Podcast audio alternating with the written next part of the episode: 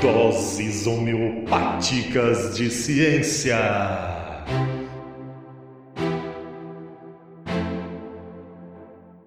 Salve, salve galera! Um prazer estar aqui novamente. Eu sou o Fernando, neste quadro do Ensinecast, o DHC de número 23. Lembrando que o Ensinecast é um podcast que pode ser encontrado nos principais agregadores de podcast e nós estamos nas principais redes sociais como Instagram, Facebook e Twitter. Sem mais lenga-lenga, vamos ao que interessa. Para esse episódio de hoje, eu resolvi pegar o contexto da discussão a respeito da Naja para trazer uma abordagem sobre espécies exóticas. Então, vamos lá. Você já imaginou que um exemplar de uma naja poderia ser encontrado em uma rua no Brasil. Você sabe o que é uma naja? É assustador. Eu cresci vendo filmes mostrando Naja com aqueles ar de superioridade que ela imprime, né? Toda imponente, pensando que a Naja hipnotiza as pessoas, acompanha a flauta. Não, não, não, peraí. Fake news detectada. Cresci vendo documentários dizendo que a Naja é extremamente perigosa, e de repente, uma Naja é encontrada em uma caixa de sapato em uma rua da cidade de Brasília. E depois da Naja, vieram outras espécies de serpente, inclusive uma que não há nem soro para ela no Brasil, e até mesmo tubarões dentro de Brasília. É, de Brasília não podemos esperar boa coisa mesmo, né? Bem, mas vamos voltar ao assunto Vamos deixar essas serpentes e esses tubarões para lá. A espécie de nage encontrada aqui é uma espécie exótica. Mas o que é uma espécie exótica? Você sabe? Bem, de acordo com a Convenção sobre Diversidade Biológica, espécie exótica é toda aquela espécie que se encontra fora da sua área de distribuição natural. Em todo o mundo, o tráfico de espécies promove a circulação de milhares de espécies exóticas, com finalidades diversas, como a criação por colecionadores, ou finalidades comerciais, como a reprodução de determinada espécie para o consumo humano. Isso movimenta milhões de dólares na economia mundial. E essa circulação de espécimes pode gerar vários problemas. No caso das espécies exóticas invasoras, você sabe o que isso significa?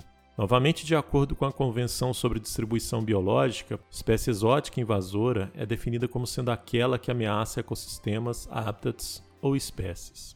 Na prática, é quando determinados indivíduos de uma espécie são introduzidos em uma região que a espécie não exista e eles começam a se reproduzir ali, aumentando a população dessa espécie e causando um desequilíbrio nesse ecossistema. E aí que está o problema, porque esse desequilíbrio local pode causar vários transtornos, inclusive para nós seres humanos.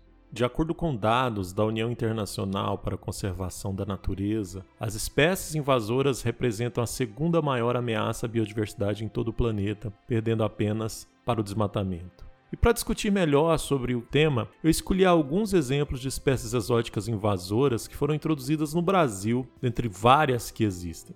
E a primeira delas trata-se de um ser vivo bem interessante. Você já viu o caramujo africano, aquele caramujo gigante? Aquele gigante que pode ser encontrado nos quintais de casas espalhados por várias regiões do país. Então, aquele caramujo, a chatina fúlica, é um exemplo de espécie exótica invasora. Ele foi introduzido no Brasil no final da década de 80 do século passado, inicialmente no sul do país. Ele veio com a proposta de que poderia ser vendido em restaurantes chiques como alternativa ao escargot, mas a tentativa falhou. Ele não caiu no gosto da nobreza e nem mesmo do baixo clero e os caramujos foram abandonados. Resultado, se espalharam em vários ecossistemas brasileiros. Por exemplo, em Goiás, localizado na região centro-oeste do país, eles estão presentes em vários municípios, como até mesmo em Jataí, o município onde nós nos encontramos. Quais os principais impactos desses animais? Na produção de alimentos, eles podem destruir hortas e outros tipos de vegetações, uma vez que a população deles cresce absurdamente em pouco tempo. Na saúde, atualmente há pesquisas que apontam que eles estão associados a um tipo grave de meningite, e ainda bem que essa meningite não foi diagnosticada no Brasil. Como não há muitos predadores para a espécie, eles vão se proliferando cada vez mais, o que é muito preocupante, falando em equilíbrio ambiental. Outra espécie que eu trouxe para discutir com vocês foi o javali, uma espécie introduzida também no sul do país com finalidades econômicas. O javali Sus scrofa é uma espécie nativa de algumas regiões da Europa, da Ásia e da África. E ao serem trazido para o Brasil e entrado em contato com o ambiente natural, eles encontraram um ambiente perfeito, muita comida e ausência de predadores. Resultado disso, aumento populacional, migração e invasão de diversos ecossistemas brasileiros. Entre os problemas ambientais causados estão o assoreamento de rios, a erosão, a extinção de algumas espécies de fauna e flora e os prejuízos econômicos na agricultura, como por exemplo nas culturas de milho. Grandes populações de javali podem destruir muito uma lavoura.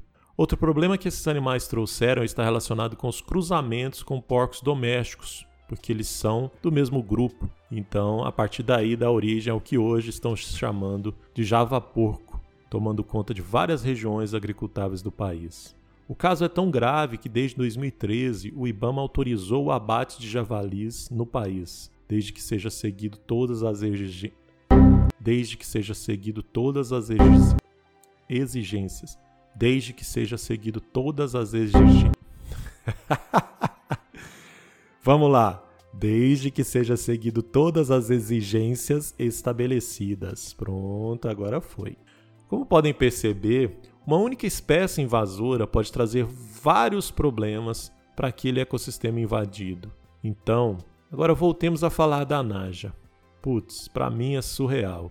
Vamos supor que um maluco comece a adquirir espécimes de Naja para criar, vender, quem sabe. Uma, duas, três, quatro, dezesseis, dezoito, cinquenta. Um belo dia, resolve que não vai continuar com essa criação e as abandona. E assim, passado muito tempo, uma naja pode ser encontrada no quintal da sua casa. Consegue perceber o perigo dessa situação? É grave, né? Portanto, além de se tratar de crimes sanitários, ambientais, porque o transporte de fauna e flora de um país para o outro é ilegal desde que não se tenha as devidas autorizações, o resultado disso é catastrófico em vários aspectos que envolve várias outras espécies, incluindo a nossa. Aqui foi o Fernando, espero que vocês tenham gostado e até breve.